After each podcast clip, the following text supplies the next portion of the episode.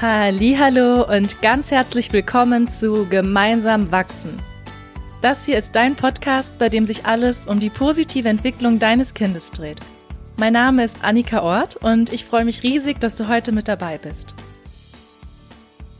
Hallo und willkommen zurück zu der nächsten Folge von Teil 1. Da habe ich darüber gequatscht, warum freies Spielen wichtig ist für dein Kind, also welche Entwicklung bei deinem Kind stattfindet, wenn es sich im freien Spiel befindet. Und in der heutigen Folge möchte ich mit dir so ein bisschen über die Praxis sprechen und dir acht Tipps und Tricks nennen, wie du das freie Spiel von deinem Kind besonders gut unterstützen und begleiten kannst. Und dann wünsche ich dir ganz, ganz viel Spaß beim Zuhören und los geht's! Tipp Nummer eins: Genug Zeit zum freien Spielen. Ich glaube, das ist schon relativ selbsterklärend. In der ersten Folge habe ich ja darüber gequatscht, wie wichtig das freie Spiel für dein Kind ist. Und deswegen ist es natürlich auch ganz wichtig, dass im Alltag genug Zeit zum freien Spiel ist. So wie ich das im Kindergartenalltag erlebe, geht der Trend auch wieder mehr und mehr zurück zum freien Spielen und die Kinder haben wieder mehr Zeit für Freizeit, was wirklich, wirklich wichtig ist. Ich möchte gar nicht sagen, dass Termine wie Musikschule oder Turnvereine schlecht sind für dein Kind. Um Gottes Willen, die sind wirklich auch wichtig. Gleichzeitig war es eine Zeit lang sehr extrem und die Kinder, die ich begleitet habe, hatten an einem Tag den Turnunterricht, am anderen Tag die Musikschule, an anderen Tag musste hierhin gefahren werden, dann dorthin gefahren werden. Und wenn so viele Termine anstehen, dann ist keine Zeit zum freien Spielen. Und wir haben ja eine ersten Folge darüber gesprochen, dass das freie Spiel dadurch gekennzeichnet ist, dass es selbstbestimmt ist. Und deswegen ist es wichtig, auch Tage frei halten, an denen kein Termin ansteht und ein Kind seinem eigenen Interesse und seinem eigenen Spiel nachgehen kann. Und zweitens, auch Langeweile ist sehr gut.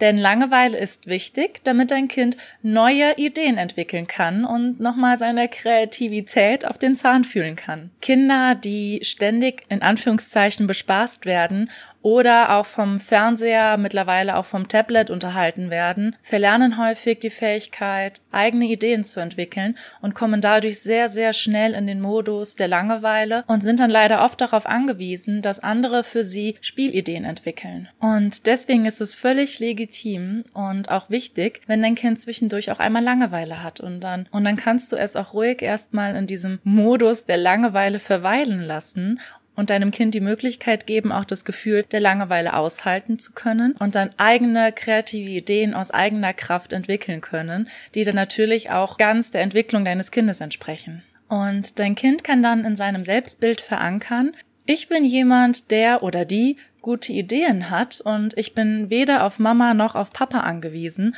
und das ist natürlich auch ganz wichtig für die Schule später. Okay. Drittens.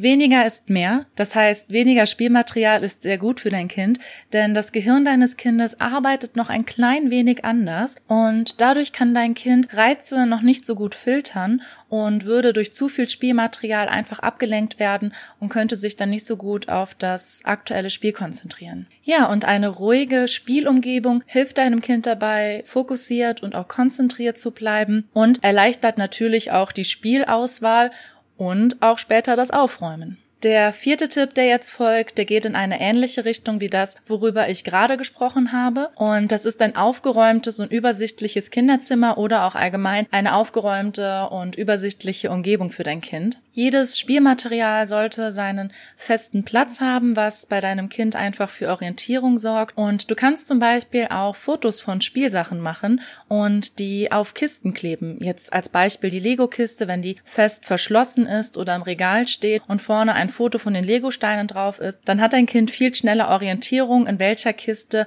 was drin ist. Und das erleichtert natürlich auch nachher nochmal das Aufräumen, weil dein Kind dann ganz genau weiß, an welche Stelle es was wieder hinräumen muss. Fünftens, neue Entdeckungs- bzw. Entwicklungsmöglichkeiten schaffen. Damit ist gemeint, dass ihr zum Beispiel auch auf den Spielplatz geht zum Spielen, in den Park geht zum Spielen oder auch natürlich in den Wald und auf Wiesen geht zum Spielen, denn die Natur bietet deinem Kind unfassbar viele Entwicklungsmöglichkeiten und neue Umgebungen wecken in deinem Kind dann natürlich auch nochmal die Neugier und den Erforscherdrang, wodurch dein Kind nochmal ganz neu ins Spiel finden kann. Und du kannst auch immer wieder neue Anregungen schaffen. Wenn dein Kind zum Beispiel gerade unglaublich viel Freude hat, mit großen Kartons zu spielen, kannst du zum Beispiel über Nacht ein paar Decken oder Tücher an den Karton reinlegen und am nächsten Morgen hat dein Kind dann nochmal neue Entdeckungsmöglichkeiten und kann, wenn es möchte, die Decken und Tücher auch nutzen, um Höhlen zu bauen und das Spiel dann nochmal ein bisschen zu verändern.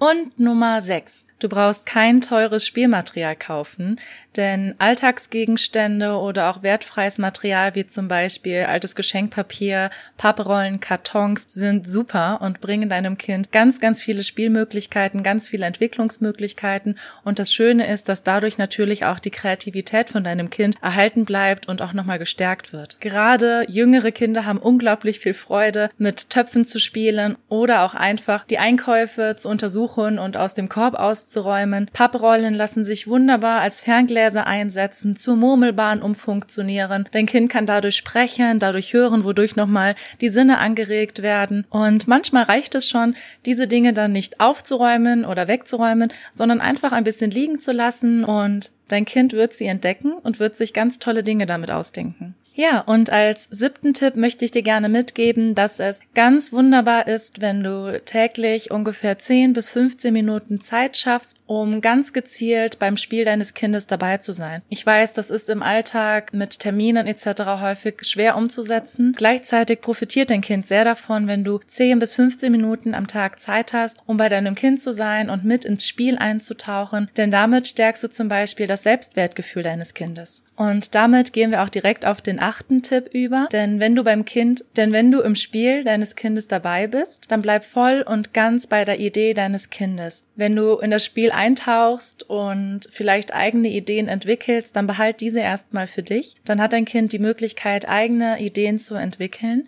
und du hast die Möglichkeit, nochmal ganz bewusst zu beobachten, wofür sich dein Kind gerade wirklich begeistert. Und du vermittelst deinem Kind damit, dass es gute Spielideen hat. Und damit stärkst du dann auch wieder das Selbstwertgefühl deines Kindes. Ja, und somit sind wir dann auch wieder am Ende dieser Folge angekommen. Ich bin mir sicher, dass der ein oder andere Tipp für dich dabei war und würde mich riesig freuen, wenn du mir auf Instagram oder per E-Mail Rückmeldung gibst, ob du irgendwas davon bereits umgesetzt hast oder ob du einen Tipp davon jetzt in Zukunft gerne umsetzen möchtest. Gib mir da gerne mal Rückmeldung. Das würde mich nämlich riesig interessieren und hilft mir natürlich auch bei der Weiterentwicklung dieses Podcastes. Die Links dazu findest du in den Show Notes und dann wünsche ich dir einen wunderschönen Tag. Pass gut auf dich auf. Bis zum nächsten Mal.